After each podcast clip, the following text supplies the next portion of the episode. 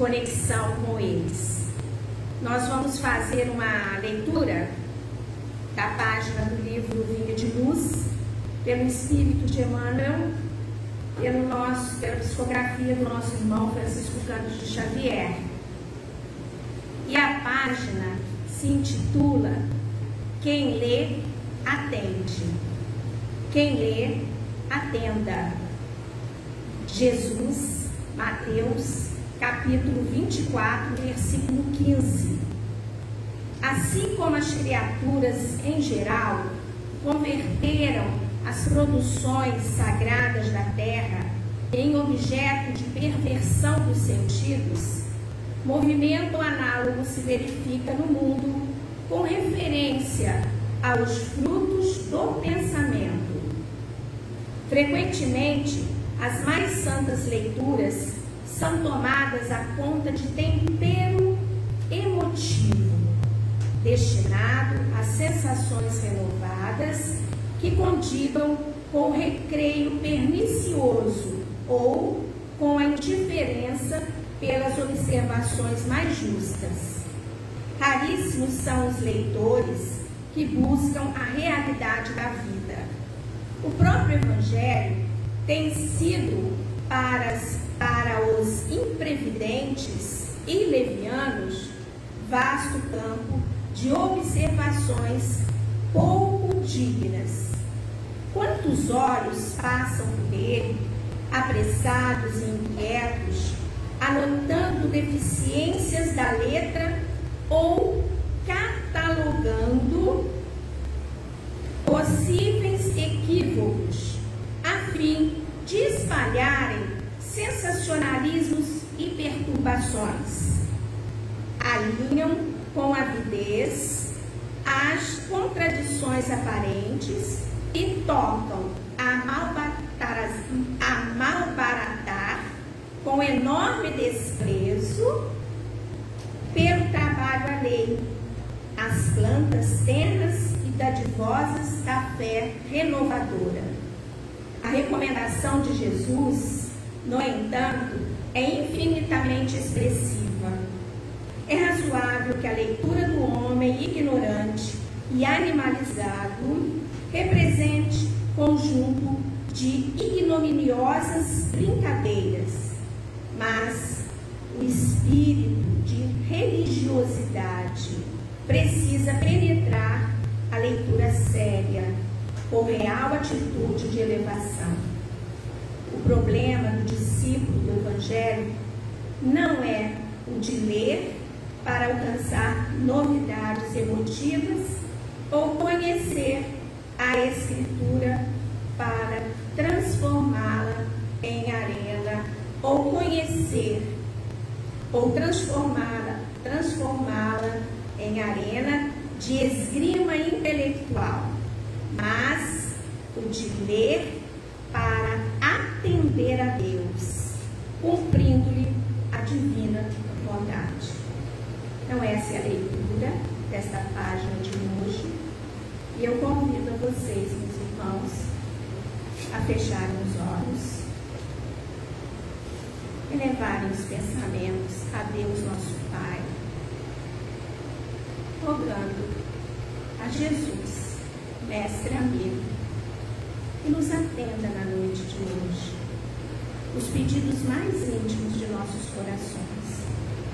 Cada um aqui, trazendo dentro de si toda a sua problemática de existir, rogando a Ele, Mestre dos Mestres, que nos abasteça, que acolha as nossas preces, os nossos pedidos. E também que a espiritualidade maior, aqui representada por nosso mentor da casa, Emmanuel, junto aos espíritos amigos e ao mentor da nossa irmã, dê a ela toda a paz, todo equilíbrio para nos trazer a sua mensagem na noite de hoje. E assim, querido mestre, nós agradecemos, acima de tudo, e pedimos permissão para mais uma noite de palestra nessa casa que nos acolhe. Que assim seja, graças a Deus. Fiquemos então com a nossa irmã, que vai proferir a palestra de hoje, Mariane, intimamente conhecida como Ana. Seja bem-vinda, muito obrigada.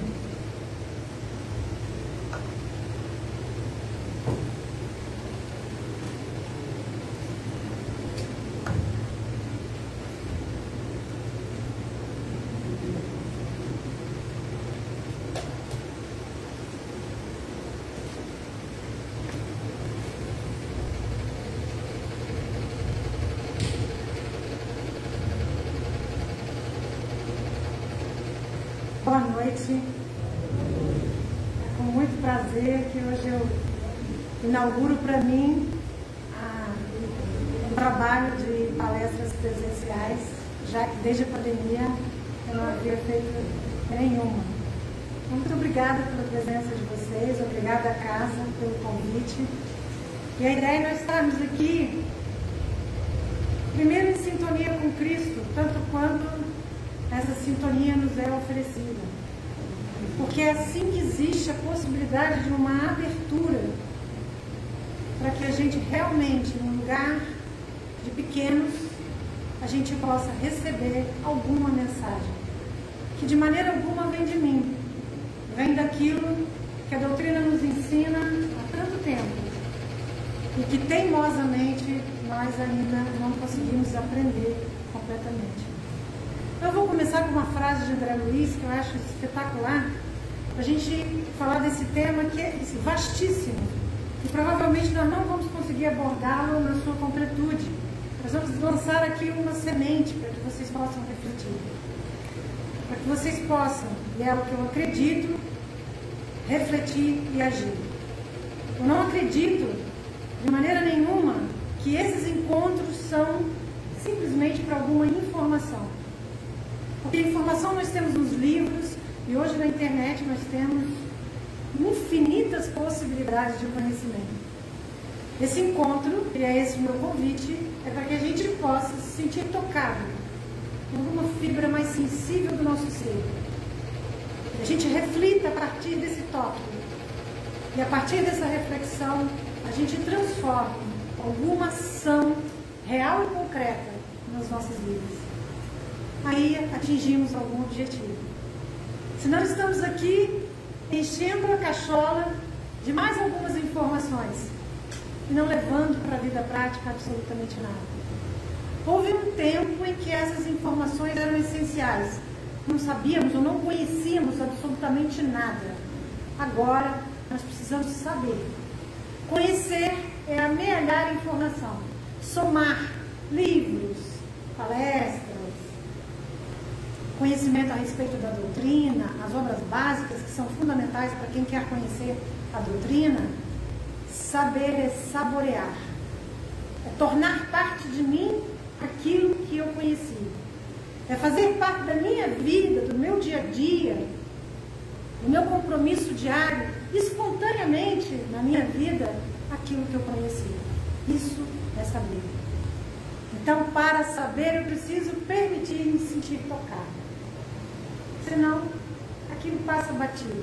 Ah, como é que foi? Não, teve uma pessoa que falou isso em algum lugar, em algum... falou alguma coisa assim, mas eu não levo para a minha vida pessoal, na minha vida prática.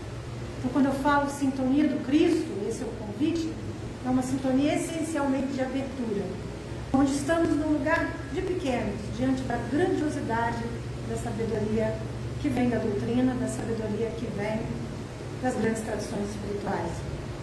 Então eu vou começar com uma frase de André Luiz, que eu encontrei lá nos meus achados, achei espetacular. A gente começar a entender um pouquinho desse tema. Ele diz assim: o Espiritismo não é apenas o consolador da terra, é o renovador do eu. Então, quando a gente fala de inteligência espiritual, nós estamos falando de renovação do eu. Não o eu pequeno. A gente costuma resumir em três letras o ego. Essa autoimagem que nós fazemos de nós mesmos. Algo maior. Esse eu superior que também nos habita. E que deveria nos guiar. Até para que a gente pudesse suportar aquilo que é difícil nos caminhos da nossa vida. Então, a inteligência espiritual, nós vamos abordar aqui muito rapidamente, um tema tão profundo. É, nós ouvimos lá no passado, no auge da década de 80, por exemplo, muito falar sobre uma inteligência intelectual, o famoso QI, que era inclusive parâmetro. Olha só, vamos pensar, a década de 80 não é tão longe assim, né, gente? Eu espero que não, senão eu vou me sentir a década de 80, isso teve um auge, as grandes empresas, elas se pautavam pelo QI. Por incrível que pareça, anos se passaram e ainda isso existe. Inclusive, as seleções para a entrada nas universidades ainda é medida por provas muito baseadas no coeficiente intelectual. O quanto você sabe da lógica das linguagens e dos saberes científicos é o que dá a sua medida. Então, lá naquela época, a inteligência intelectual, a inteligência que trabalhava com pensar, com o conhecimento, era a grande vedete do momento. O tempo passou e na década de 90, principalmente com o lançamento de um livro chamado Inteligência Emocional, de um neurocientista, Goleman, começamos a entender que existia, inclusive anatomicamente, um lugar para essa nova inteligência, uma inteligência do sentido, uma inteligência das emoções. Quando a gente compreende aquilo que se passa dentro de nós, no campo das emoções, mas também temos recursos de compreensão daquilo que se passa com o outro, que o outro está sentindo.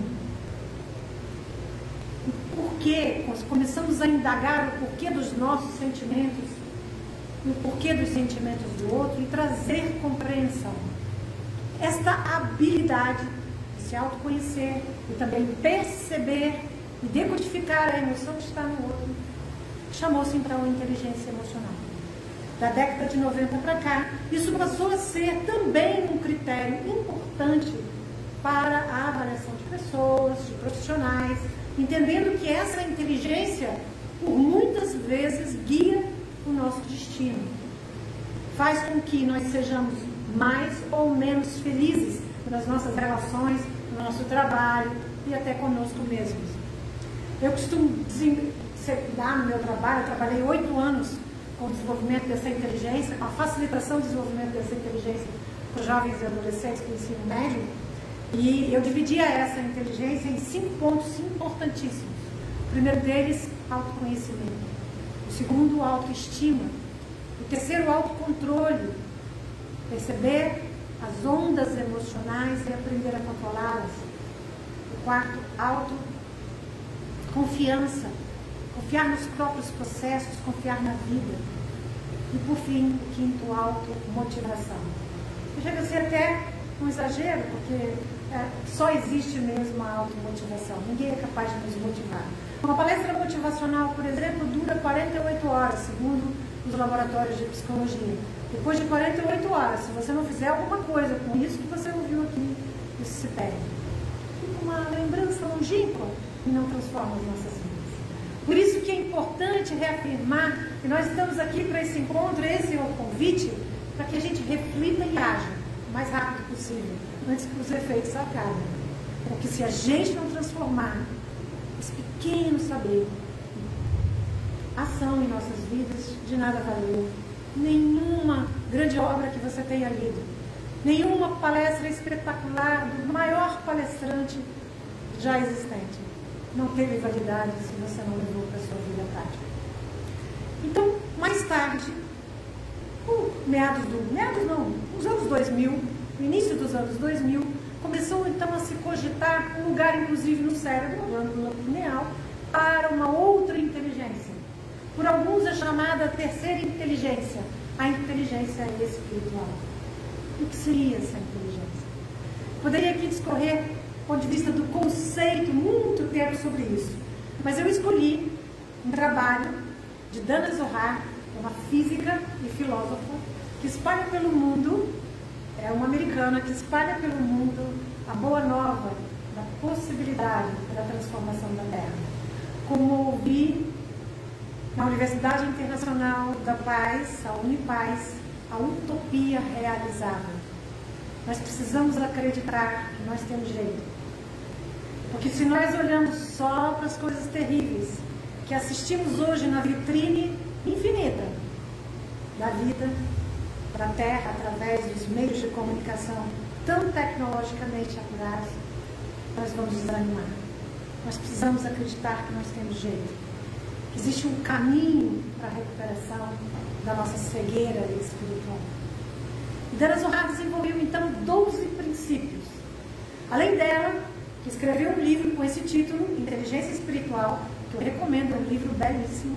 Também tivemos um grande filósofo que eu tive, um filósofo espanhol, que eu tive o grande prazer de conhecer num fórum internacional, chamado Francesco Torralba, que também escreveu um livro com esse título, Inteligência Espiritual, mas de cunho puramente filosófico. Dana Zohar tem uma pegada também que linka com a física e os conceitos holísticos da física moderna, da física atual. Então, surgiu através desses pensadores, entre outros estudos e outras abordagens, uma inteligência que não é diretamente relacionada à religião. É importante descrever. Mas a nossa religião está diretamente relacionada a ela. E eu digo nós, porque estamos todos aqui falando de Espiritismo, buscando esse conhecimento, buscando levar para as nossas vidas aquilo que a gente aprende, por exemplo, sobre reencarnação, apesar de ser muito difícil. Essa é uma premissa básica da doutrina espírita e nós ainda não saboreamos essa verdade. Porque se assim fosse, sofreríamos pelo menos por menos tempo ou menos profundamente as perdas quando perdemos aqueles que amamos. Se assim fosse, lidaríamos, mesmo nós espíritas, um pouquinho melhor com o conceito da morte. Diante da pandemia, na minha profissão, nunca tive tanta oportunidade de ver a dificuldade do ser humano diante da doença da morte. O que a pandemia fez foi trazer à tona os lugares obscuros, as portas fechadas que nós tínhamos, principalmente em relação ao conceito da reencarnação. Nós podemos então dizer que isso não significa que nós não vamos sentir a partida dos nossos entes queridos, mas principalmente que nós vamos compreender o significado da vida, principalmente a impermanência de todos nós um conceito milenar do ponto de vista das grandes tradições espirituais e que nós ainda não entendemos quanto somos impermanentes. Esse eu pequeno, essa personalidade vai passar. E nós ainda estamos apegados a tantas coisas, presos a tantas ideias que nos adoecem. Então, Dana Zohar desenvolveu esses 12 princípios que nos dariam a condição, pelo menos um pouco mais inteligentes espiritualmente. E o primeiro que ela coloca vai chamar muita atenção para a nossa doutrina. Ela fala sobre lidar positivamente com as adversidades da vida. Mas como assim, Lana? Tão difícil. Quando nós passamos por problemas tão graves, como sair bem dessa pandemia? Como lidar melhor com as perdas? com as dificuldades financeiras, com as dificuldades familiares, relacionais. Isso não é tão simples. Não, não é tão simples. Mas olha que incrível. Toda vez que falamos de inteligência, seja ela intelectual, emocional e mesmo espiritual, nós estamos falando de algo que é passível de aprendizado. As religiões, de uma forma geral, são metodologias para estimular o aprendizado da inteligência espiritual. Então ela coloca como um primeiro item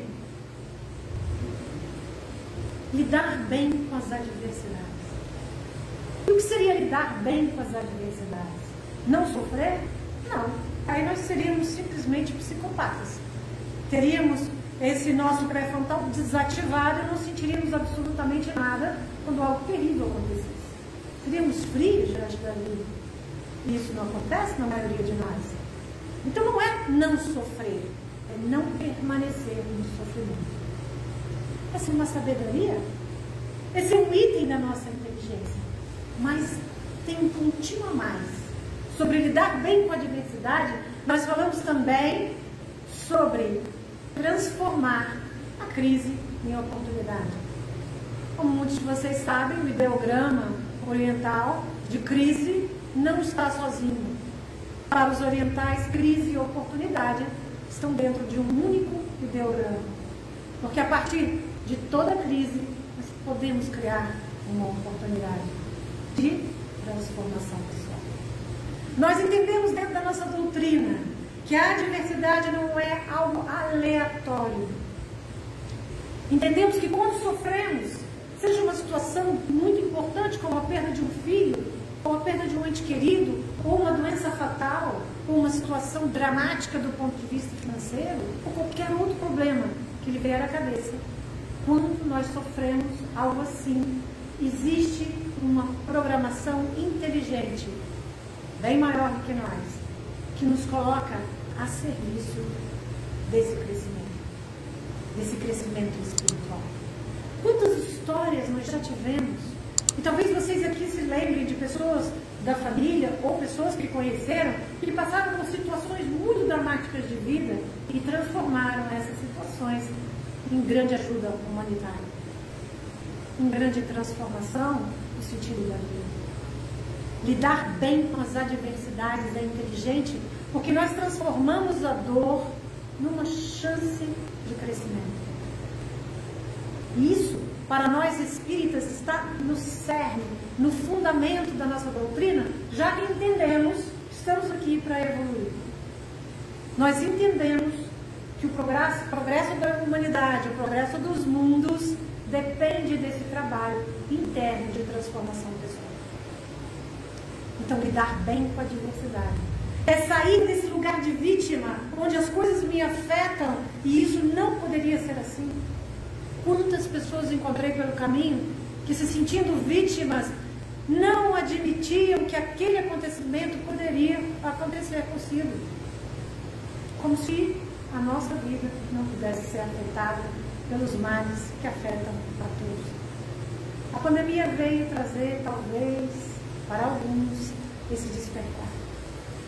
Quando nós nos vemos como um corpo único, quando entendemos que não, se não tomamos as providências de cuidado, afetamos a nós e aos outros. Essa é uma verdade que já existia antes. A pandemia só clareou.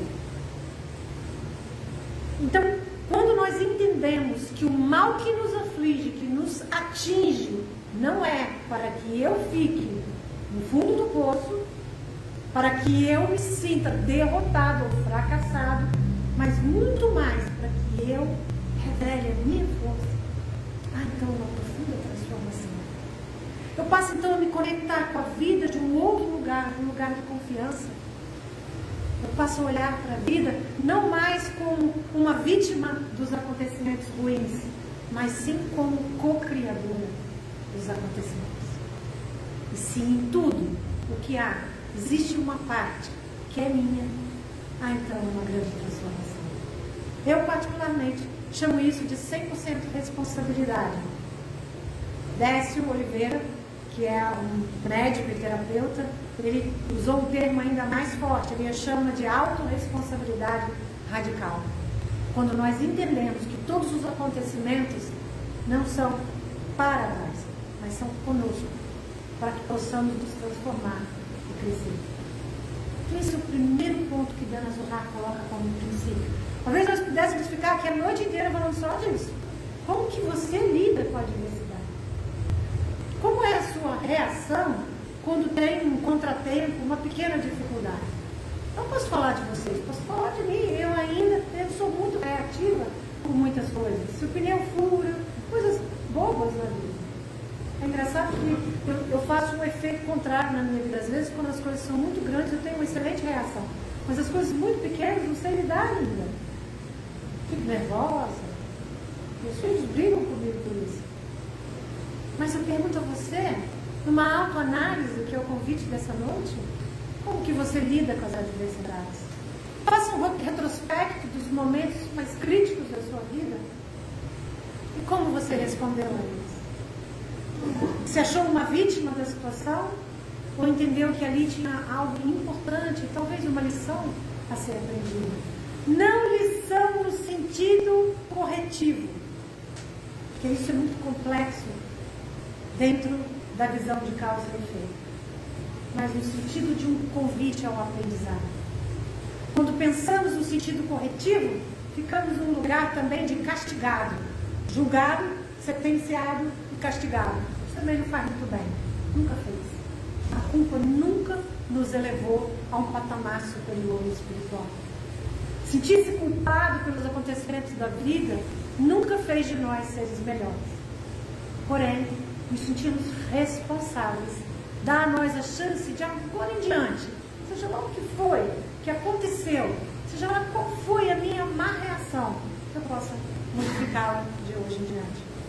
Assim como Cristo olhou então para a mulher que seria apedrejada pelo julgamento do, dos gentios e disse a ela: vá, e não é mais. Ele não disse a ela: agora você vai pagar, desce, desce, desce dessa maneira. Ele simplesmente convidou aqueles que nunca tivessem errado que se retirassem e não atirassem pedra alguma. E diz então, na simbologia belíssima da Bíblia, da palavra, diz, diz então que os mais velhos saíram primeiro. Já conheciam um pouco mais a vida. Os mais novos, então, os seguiram. E ela não foi apedrejada. Aos pés de Cristo, ela foi então vista vista com amor. E Cristo disse: Sério? Não eres mais. É isso. Às vezes nos tornamos vítimas de nós mesmos, nos culpando indefinidamente por alguma coisa que deu errado na vida. Quando falamos de 100% responsabilidade ou autorresponsabilidade radical, nós estamos falando da possibilidade de transformar a cada dia. A cada dia fazer um pouco diferente. Não vamos conseguir tudo de uma vez um pouquinho a cada dia. O segundo princípio que ela diz, ela fala de autoconhecimento. Investir nisso. Pessoas que investem em se conhecer um pouquinho. Pode ser através das leituras, através da religião, através das terapias. Existem inúmeros caminhos para o autoconhecimento. Mas que eu possa conhecer quem eu sou. Para que eu vá tirando essas camadas que se juntaram de informações, seja do meu sistema familiar, crenças, seja da comunidade, seja da sociedade, que vai interpondo e eu vou ficando sem essa espontaneidade, sem essa verdade de quem eu realmente sou. Então ela diz da importância da gente se autoconhecer. O terceiro princípio tenha humildade. Não é possível atingirmos uma inteligência espiritual se não entendermos o nosso tamanho. E quando nós falamos de programação espiritual dentro da doutrina, nós entendemos que nós não estamos aqui para seguir um curso que nós definimos completamente. Ainda não temos essa condição, tamanha inconsciência humana, tamanha a condição do nosso, a condição ainda precária do nosso órgão nós estamos aqui ainda com tantos problemas. Falamos de pandemia, eu trouxe até alguns dados mais recentes para vocês, de números aproximados, mas nós temos situações muito dramáticas de outras pandemias, como por exemplo a pandemia de depressão e ansiedade. Nós temos, minha gente, 400 milhões de pessoas acometidas por depressão e ansiedade. Nós estamos falando de 400 milhões declarados, fora as pessoas que estão guardadas dentro de suas casas e ainda não revelaram ou buscaram ajuda para este mal. E a depressão é uma doença do passado. Aqueles que não concordaram com o que foi, se quer compreender, não lidaram com a adversidade. E a ansiedade é aqueles que querem controlar o futuro, que desejam que sejam a seu modo os acontecimentos. Onde está isso? Na nossa infância espiritual. Quando nós queremos que tudo seja a nosso favor, mas sequer entendemos o que é ou não a nosso favor. Estarmos humildes perante a grandiosidade da vida e de Deus, é nos colocarmos pequenos diante de alguns desígnios destinos que nós não alcançamos a razão. Quando então vem um grande problema, uma situação realmente dramática, nós julgamos que sabíamos que era melhor. Ser humilde é também nos colocarmos perante o outro sem o desejo de ser melhor. Bert Hellinger, teólogo, filósofo, constelador familiar, grande desenvolvedor desse, dessa metodologia terapêutica chamada constelação familiar, ele coloca de uma maneira muito simplória, mas muito precisa, a definição de ego essa autoimagem que a gente carrega como troféu. Ele diz: ego é eu sou o melhor. E se eu sou o melhor, eu não tenho espaço para o meu semelhante. Eu tenho que atropelar o outro de alguma maneira, seja com a minha opinião, seja com o meu jeito, seja com o meu desejo. E às vezes eu saio desse lugar humilde me coloco no lugar de orgulho e prepotência, arrogância, diante inclusive da vida. O homem é definitivamente o homem mais arrogante da Terra. O animal mais arrogante da Terra. É o predador por excelência, que destrói sem motivo algum, que mata sem motivo algum outras formas de vida. Que está, nesse momento que nós estamos vivendo, colocando em risco a sobrevivência daqueles que estão nascendo hoje. Porque não respeita a natureza se considera maior do que ela. Quando não, nada mais é do que um componente dela. Um com ela. E quando nós adentramos a humildade nesse sentido, nós damos a chance de um crescimento espiritual, de uma compreensão espiritual da vida. E ela vai mais, ela traz o quarto princípio, a compaixão. O sentimento, pensamento, comportamento compassivo diante do outro. Na essência dessa palavra, nós entendemos que não é ter dó ou pena do outro. Muitos trabalhos que são feitos em inúmeras assistências não partem da compaixão. É simplesmente assistência. Compaixão é sentir, sentir como. É sentir de verdade, como se fosse comigo. É uma profunda empatia. E quando nós vibramos nesse sentimento de compaixão, nós não conseguimos simplesmente ser, o mesmo, ser os mesmos diante do sofrimento alheio. E aí eu vou falar com vocês. Quantos de nós não conseguimos ser compassivos dentro do nosso próprio lar? Não conseguimos sentir que os outros sentem. Ela também diz, no quinto princípio, para que a gente reveja os nossos valores. O que realmente é importante para você? O que todos os dias você dá muita atenção? O que é realmente valoroso? Encontrar essa verdade faz parte do autoconhecimento, do princípio lá atrás, e às vezes é muito difícil a gente admitir para nós mesmos o que realmente importa para nós.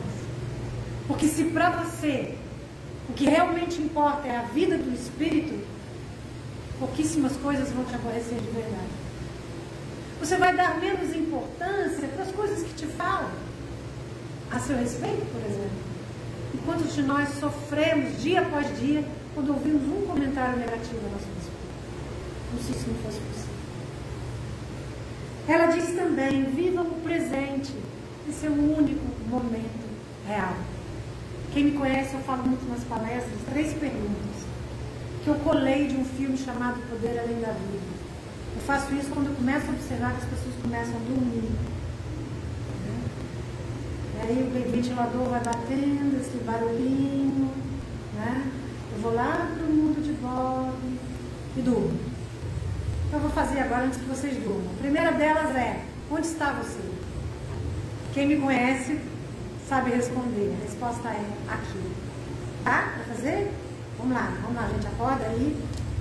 Está sendo filmado, é comprometedor, né? Vamos lá. Onde está você? Aqui. A segunda pergunta é: que horas são? Não precisa olhar no relógio. A resposta é agora. Então eu pergunto para você: que horas são? Você já dormiu de novo? É rápido. De uma pergunta para outra, todo mundo já dormiu. Então eu estou diante dos desencarnados, eu sempre falo pela minha evidência, e na realidade esse salão não está tão cheio quanto eu imagino. Mas se não, se vocês estiverem encarnados, mesmo que não tenham jantado, eu pergunto a vocês: que horas são? Agora. E o que é você? Eu não posso perguntar quem é você, porque eu vou ficar aqui horas a fim te ouvindo. Eu te pergunto o que é você e a resposta é este momento. Então o que é? Só tem esse, gente. O negócio, o babado é forte, só tem agora, não tem mais nada não. Se quiser transformar alguma coisa no seu sentimento, pensamento, na sua forma de ver a vida, é agora. Quer, quer se sentir melhor? Quer se sentir agraciado por essa chuva de luz que cai sobre a nossa cabeça? Através dessa espiritualidade que cuida dessa reunião. E eu agradeço por poder sentir. É agora. Não dá para chegar em casa, ah, como é que é mesmo? Como é que é mesmo? Será que tem algum espírito me ajudando? É agora. Não me entendo. E agora eu posso alguma coisa.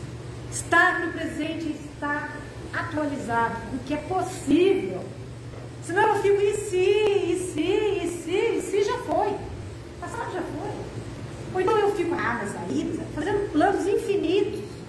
Tá lendo quando a gente tinha aí um, uma agenda e eu tô, eu tô muito resistente a isso, quando as pessoas me pedem 2022, eu não estou dando. Eu falo assim, gente, vamos, eu ainda não consigo fazer programações muito longas. Vamos devagar, vamos hoje. E aí todas as pessoas que estão me pedindo palestra, que recebem não, eu não estou aqui me gravando disso, gente, pelo amor de Deus, que, que recebem não, é, é porque estão pedindo lá na frente. Agora a pessoa fala, você pode semana que vem? Eu posso. Eu estou aceitando mais fácil assim, para que eu possa estar mais presente. No único momento em que eu posso fazer alguma coisa. Agora. O único momento que eu posso perdoar, concordar com o que está acontecendo, me renovar, me transformar, é agora. Ela fala também sobre a visão holística, muito presente na inteligência espiritual. Eu não me vejo mais separado do todo. Somos todos um. Não adianta que aquilo que ocorre na minha vida, dentro de quatro paredes, e eu considero que não afeta ninguém, isso é uma ilusão.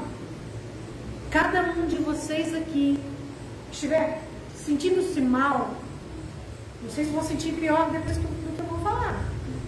Mas você influencia o seu ambiente, mesmo que você não diga nada, mesmo que você não faça nada. Você é vibração, pensamento, sentimento, vibração. E a tua vibração importa. O que você trouxe para o mundo importa. A tua história importa. Enquanto nós não entendemos esse holismo, inclusive com a natureza e com todos os seres vivos da Terra, nós continuaremos destruindo relações, natureza, saúde, etc. Então é muito importante a visão holística. Ela diz mais, no, no oitavo, não sei se vai dar para a gente chegar lá, que a gente possa estar atento a fazer perguntas. O processo Torraldo também fala isso no livro dele. Pergunte por quê. Está mal? Pergunte-se por quê. Está bem? Pergunte-se por quê. Pergunte o porquê das coisas. Quando a gente simplesmente segue a manada, não tem o que se fazer, não tem o que transformar. Ela diz: mude sua mente, mude seus paradigmas, esteja aberto, com curiosidade e atenção, sem tantos julgamentos, o que vem de novo. Se você senta aqui você já tem todas as verdades, você já tem, leu todos os livros, não tem nada a provocar em você. Ensinar não tenho mesmo, mas a provocar não tenho nada. Mas se você entende que tem alguma coisa que daqui pode ser levada, se eu, alguma das verdades que eu construí, eu posso abrir mão delas, e aí há uma grande transformação espiritual. Ela diz: valorize seus princípios, defenda-os. É importante para você? Então não se deixe levar por essa fonte terrível que nós estamos recebendo através das redes sociais, das mídias, que diz tantas coisas que não cabem. Tantas fake news, não é fake news da mentira, do que o outro falou, do isso, não, eu estou falando da fake news sobre a vida. Sobre os verdadeiros valores da vida. Pode até ter uma coisa inocente lá. Quantos jovens estão completamente perdidos porque estão entendendo que a verdade é aquilo que se vende. Tenha força de se abrir para novos paradigmas. Celebre a diversidade. Olha que coisa linda. Gente, será por quê que nós não somos iguais? Ah, foi um acaso? Foi algo aleatório? Jogaram um dadinho? Ah, vamos fazer todo mundo diferente? Ou será que existe uma profunda inteligência nessa diversidade? Nós só podemos crescer e evoluir na diferença. Eu costumo dizer assim, no fofinho ninguém cresce. Imagina, você casa com aquele marido, ele pensa igual a você. Ele gosta das coisas que você gosta. Olha, essa esposa maravilhosa, ela só come as coisas que você come. Olha só, o que, que vai dar isso, gente? Eu não dou muito tempo, não. Em pouco tempo vai estar todo mundo enjoado, todo mundo. Porque nós crescemos quando a diferença aparece. E o que, que nós fizemos ao longo da história com a diferença? Excluímos. Nossa história é marcada por grandes e terríveis exclusões, como a do Holocausto, pela simples, pelo simples argumento da diferença. Racismo, preconceito, tudo isso são filhos da dificuldade da infância em relação à espiritualidade desenvolvida, em relação à importância de cada um ter o seu próprio ponto de vista, a sua própria ideia, e a gente crescer com isso. Imagina, imagina se a gente pudesse aproveitar um pouco mais o jeito diferente de ser do outro. A gente não estaria com tantos julgamentos, se achando melhor. Né? Não seríamos tantos se achanes pelo mundo, né? Quantos se achanes. Gente, essa diferença é riqueza. E também gostarmos de sermos diferentes dos outros. Isso também é rico, porque na minha diferença eu posso levar alguma coisa para o meu irmão. Que ele também, ele talvez não tenha conhecido. E por fim, décimo segundo, ela diz, descubra a sua vocação. Invista em descobrir o que você veio dar ao mundo. Que só você pode. Descobrir a vocação, a voz que vem de dentro, é tocar naquilo que é o teu propósito de vida. Ah, mas a gente está falando então de grandes pessoas, Mahatma Gandhi. Não, gente. Chico Xavier. Esses são ícones, são exemplos, modelos para que a gente possa olhar e falar: hum, propósito também?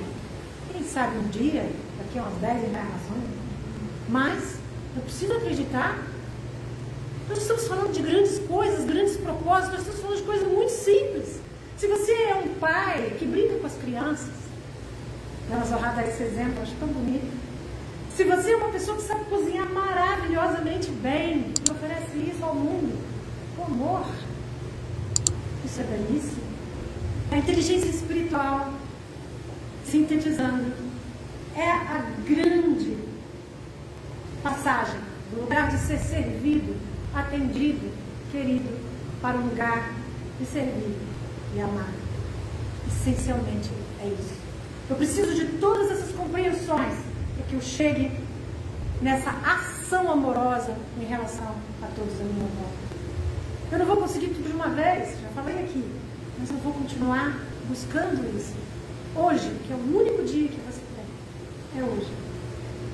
Assim a gente consegue definitivamente transformar e crescer um pouquinho na direção dessa compreensão que o Espiritismo nos apresenta sobre a caridade, sobre amar, sobre fazer pelo outro o que nós gostaríamos que fizessem com isso.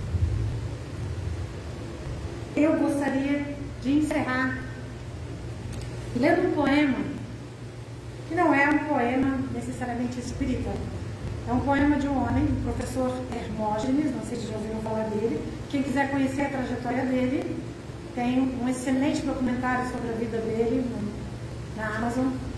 E ele fala, na realidade, de todas as religiões. Ele foi um grande, um grande incentivador de todas as tradições espirituais, mas trouxe para nós, através do yoga, a transformação espiritual.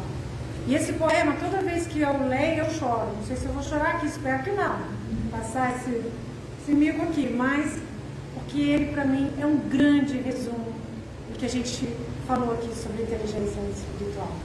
Eu queria que vocês me acompanhassem.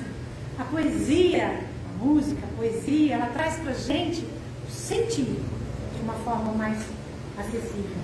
A gente sai um pouco desse intelecto e vai aqui no coração e sente, porque é aí que a gente começa realmente a transformar.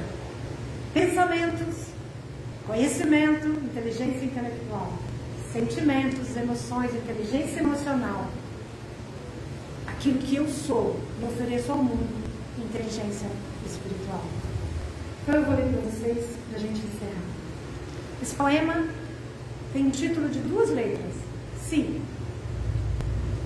Se, ao final desta existência, alguma ansiedade me restar e conseguir me perturbar, se eu me debater aflito, no conflito, na discórdia, se ainda ocultar verdades para ocultar-me, para ofuscar-me com fantasias por mim criadas, se restar abatimento e revolta pelo que não consegui, possuir, fazer, dizer e mesmo ser, se eu estiver um pouco mais do pouco que é necessário, se eu retiver um pouco mais do que necessário e persistir indiferente ao grande pronto do mundo, se algum ressentimento, algum ferimento impedir-me do imenso alívio que é o irrestritamente perdoar. E mais ainda, se ainda não souber sinceramente orar por quem me agrediu e injustiçou, se continuar mediocremente, denunciar o cisco no olho do outro, sem conseguir vencer a treva e a trave em meu próprio, se seguir protestando, reclamando, contestando, exigindo que o mundo mude, sem qualquer esforço para mudar eu. Se indigente da incondicional alegria interior, persistir e buscar consolo, conforto, simpatia para minha ainda imperiosa angústia. Se ainda incapaz para a minha beatitude das almas santas, precisar dos prazeres medíocres que o mundo vende, se insistir, ainda que o mundo silencie, para que possam beber-me de silêncio, sem saber realizar nenhum. Se minha fortaleza e segurança são ainda construídas com os materiais grosseiros e frágeis que o mundo empresta, e eu nelas ainda acredito, se imprudentemente e cegamente continuar desejando adquirir, multiplicar e reter valores, coisas, pessoas, posições, ideologias, na ânsia de ser feliz. Se ainda presa do grande embuste, insistir e persistir iludido com a importância que me dou.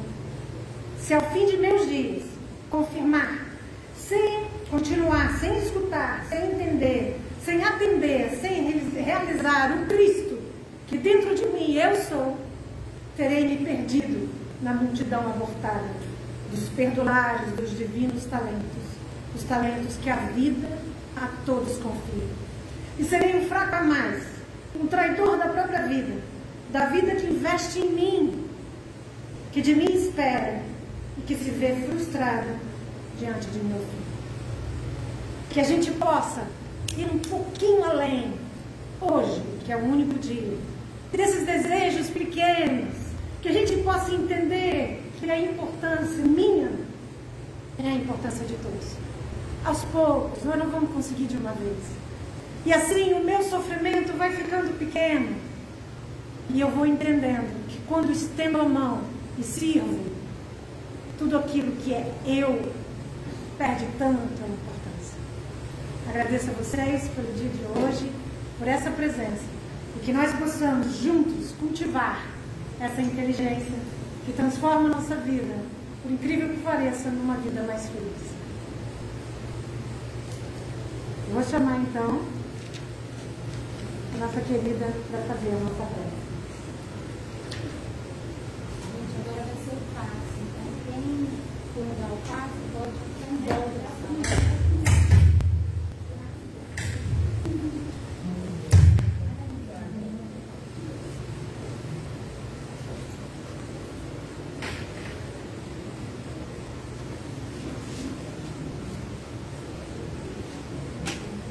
Queridos irmãos, estamos chegando ao final do nosso trabalho, agradecendo,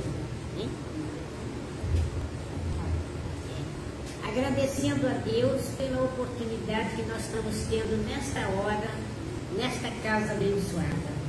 Que todos que aqui estão possam ter recebido as bênçãos do Divino Pai Eterno. Os nossos irmãos que vão receber o passe sejam agraciados pela misericórdia do Criador de Deus. E assim vamos fazer a nossa prece para agradecer a Deus por tudo que nós estamos recebendo nesta hora. Pai nosso que estás no céu, santificado seja o vosso nome.